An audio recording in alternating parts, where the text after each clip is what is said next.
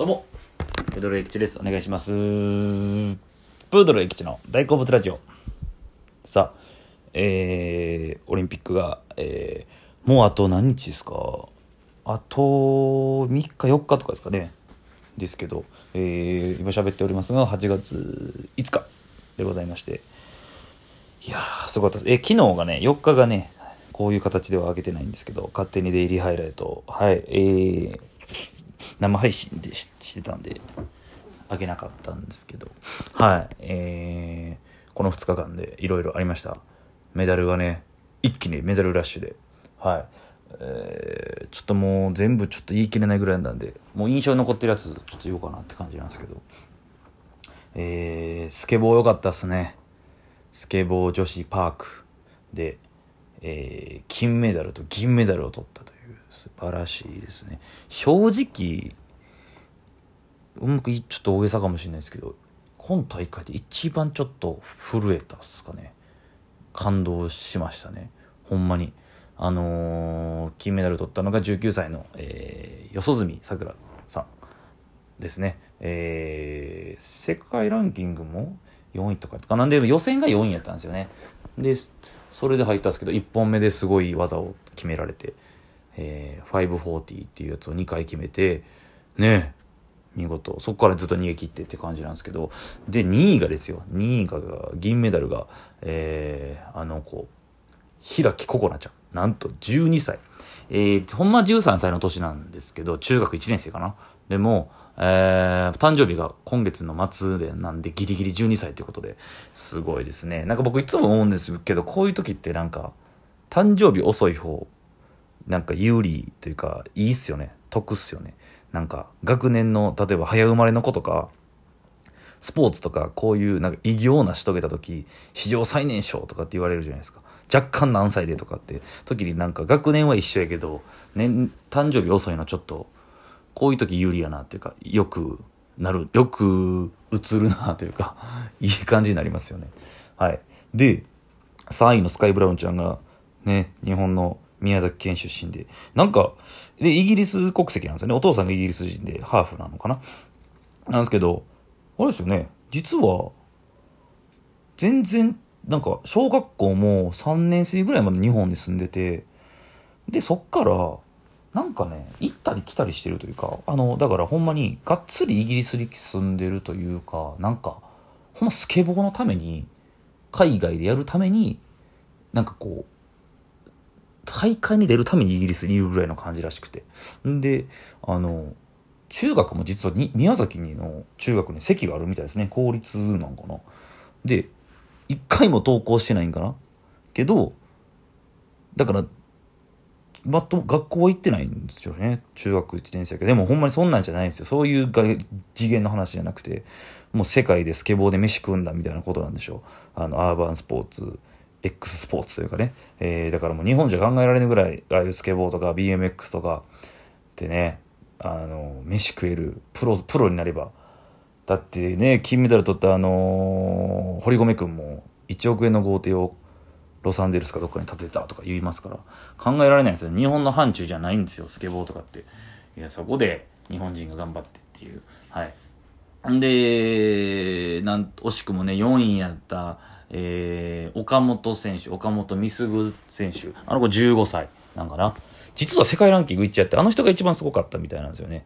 いやほんでその感動した部分を言えばその最後ねあの、実はその、技をめちゃくちゃ大技に、だから3回飛ぶんですけど、3回パックってチャレンジするんですけど、で、その3回のうちの5、最高得点が点数イタルトで、もう最後めっちゃみんな攻めるんですよね。だから予選よりみんなミスが多くて、1か8かみたいな技を繰り出すみたいな。で、最後3本目に、3本とも挑戦して、えだから1回目2回目はミス失敗、スケボーから落ちちゃうみたいな。で、3回目もこれが決まれば、もしかしたらレベル的に点数的に金メダル狙えるんちゃうかっていう感じだったんですけど失敗しちゃうんですよ。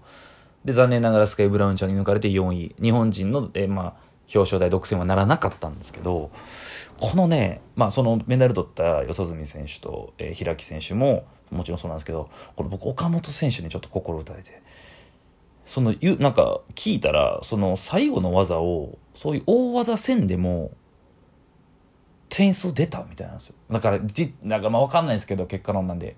3位とか銅メダルぐらいは取れたんじゃないですかね。ただそうじゃないんですよ。そういう守りに入るとか取りに行くための演技をするんじゃなくて金メダル一番上を目指すっていうためのチャレンジ攻めるっていう姿勢を、えー、見せたと。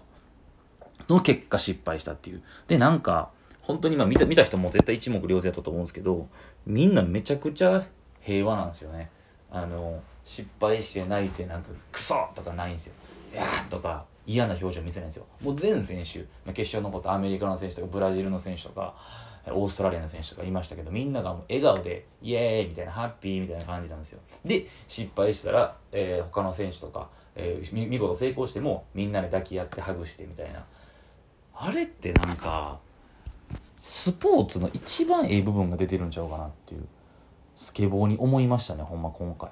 で最後岡本選手も失敗したけどもみんなが一番だから1位通過やったんで最後のチャレンジやったんですよね。最後の試技やって全体の。でそれで岡本選手が失敗してもみんなでワッシャワッシャみたいな胴上げみたいな感じでイエーイみたいな抱き合ってみたいな。いやーめっちゃいいなって。そのスケボーのとか技とかも今まで僕全然知らなかったですけどあの精神スケボーが持ってるイズムってなんかこうスポーツが本来持ってるものの全てがすごい凝縮してたなっていう。でましてや世界中の全然人種も違うしえ考え方も国籍も違う人たちが集まって一つの空間であの感じを空気を作れるっていやもうすごいなっていうスケボーを通してめっちゃ思いましたね。大切さ。でなんかそのスタジオの解説で上村愛子さんねスノーボーのオリンピック出てた。と言ってましたけど、あ、ちゃうわ。上村子さんじゃなくて、小串の小倉さんが解説にあって、まあ、バドミントンの人ですけど、なんか改めてそのスケボーで、その失敗恐れずチャレンジするっていうことの大切さを学びましたね、みたいな。そその、みんな。いや、すごいな。だからほんまに、よかったっす。胸を打ちました。ちょっとほんで、岡本選手はね、まあ、15歳とかやから、インタビューでく、で、インタビューでちょっと悔しそうに、うー泣いてたんですよ、ずっと。一生懸命振り絞って喋ってて。ちょっとおじさん泣いちゃいましたね、あれ見て。えー、ちょっとやられちゃいました。はい。ということで、スケボーがすごく良かったと、パークが。いや、もうな、語り尽くせないんですけどね。えー、だから日付があって今日も、えー、卓球女子は中国に負けまして銀メダルいや強すぎた。中国意味わからんかったほんまに。うん。それで、えー、僕が注目してたあと競歩、えー、20キロ競歩ね。で世界ランキング1位で19年の世界陸上でね金メダルも取ってる山西選手。僕地元一緒京都の選手なんですけどが残念ながら銅メダル。でなんと2位の入ったの日本人選手。まあ銀と銅が日本人選手ということですごいんですよ。実は競歩めっちゃ強くて。まあ金は取れなかったんですけど。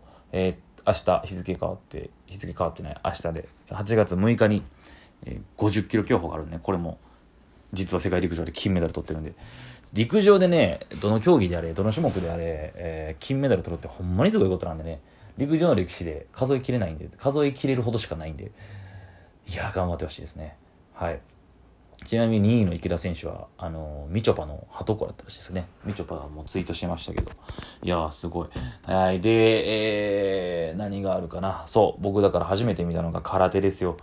空手の型で、清水希容選手が銀メダル取りました。えー、本当にもう全く見たことない世界だったんですけど、いや、すごいなと。見入っちゃいましたね。えー、3分ほどの演技やったんですけど、僕もうすでに3回ぐらい見てます。ハイライト。いやもうすごい。綺麗なんですよね。ほんで。宝塚の男役みたいな本当に。空組が踊ってんちゃうからぐらい。のほんま実際そんなちょっと語弊あるんですけど。いやでもすっごいなんかこうこんな世界があったんやっていう空手っていう。で、空手が今回だけなんですね、採用されたのが。えー、次回のパリオリンピックからまた除外されるっていうことで、で、あの、他の国の選手も、いや、で、空手の方もがっつり見たんですけど、組手もね、ちょろっと見たんですけど、なんかいいですよ。日本が生んだこの武道とか、日本が生んだものを世界中のそういう人たちが愛してくれて、人生かけてここに臨んできてくれて。でもこの東京1回きりなんですけど、まあ復活するかわからないですけどね、えー、一生懸命皆さんが技を競ってるっていうのが、これもまたいいですね。えー、加納治五郎が見たらまだ泣くんちゃうかっていうね、えー、もう柔道の父、まあ、柔道は父ですけど、まあオリンピックをもともと立ち上げた日本のオリンピックをに参加しようさせようとしたね加納治五郎先生が、えー、またこれ喜ぶんじゃないかと、えー、僕は何者なんだという話ですけどこれを喋っていて。はい。でからでもよかったです。さあ、まあで、リレー、リレーです。男子のリレー。よかったです。無事予選通過。えー、組み合わせに救われましたね。えー、予選の1組の3位だったんですけども、実は2組目に入っていれば、えー、最下位のタイムだったんですね。はい。だから、見事組み合わせに助けられましたし、まだバトンが僕が、僕から見て、えー、僕もやってましたから、4系、100メートルやってたんで、もちろんリレーも走ってました。えー、高校の代表で走ってましたけども、えー、バトンがね、まだもうちょっと修正できるんじゃないかと。えー、で、桐生選手がめちゃくちゃいい。今回個人種目で外れちゃって、漏れちゃったんですよね。えー、ライバルに負けちゃったんですけども、その鬱憤を晴らすかのごとく、なんか吹っ切れてますね、いい意味で。彼ってやっぱプレッシャーから解放された時にすごい力を発揮するなと。むちゃくちゃ速かった。いや、それで順位詰めたみたいなもんですから。はい。なんで、決勝が8月6日の夜10時50分です。楽しみです。明日がすごいんですよ。目白押しなんですよ。6日が。えー、8月6日。これを聞いてる人はもう今日なのかな。すごい。めちゃくちゃ盛りだくさん。サッカーの3位決定戦もありますし、えー、女子バスケね。女子バスケもハイライトで見たけど感動したな。準々決勝。えー、女子バスケの準決勝があります。フランスかな。で、えー、女子の1500メートル。田中希実選手が陸上で、えー、決勝、日本史上初の決勝残ってるんで、めちゃくちゃおもろい。オリンピック終わってほしくない。やばい。ということで、えー、これを聞いてるあなたはだいぶオリンピックが好きだと思うのでね、はい。残り少ないですけども、頑張って日本選手団を応援しましょう。ということで、以上です。ありがとうございました。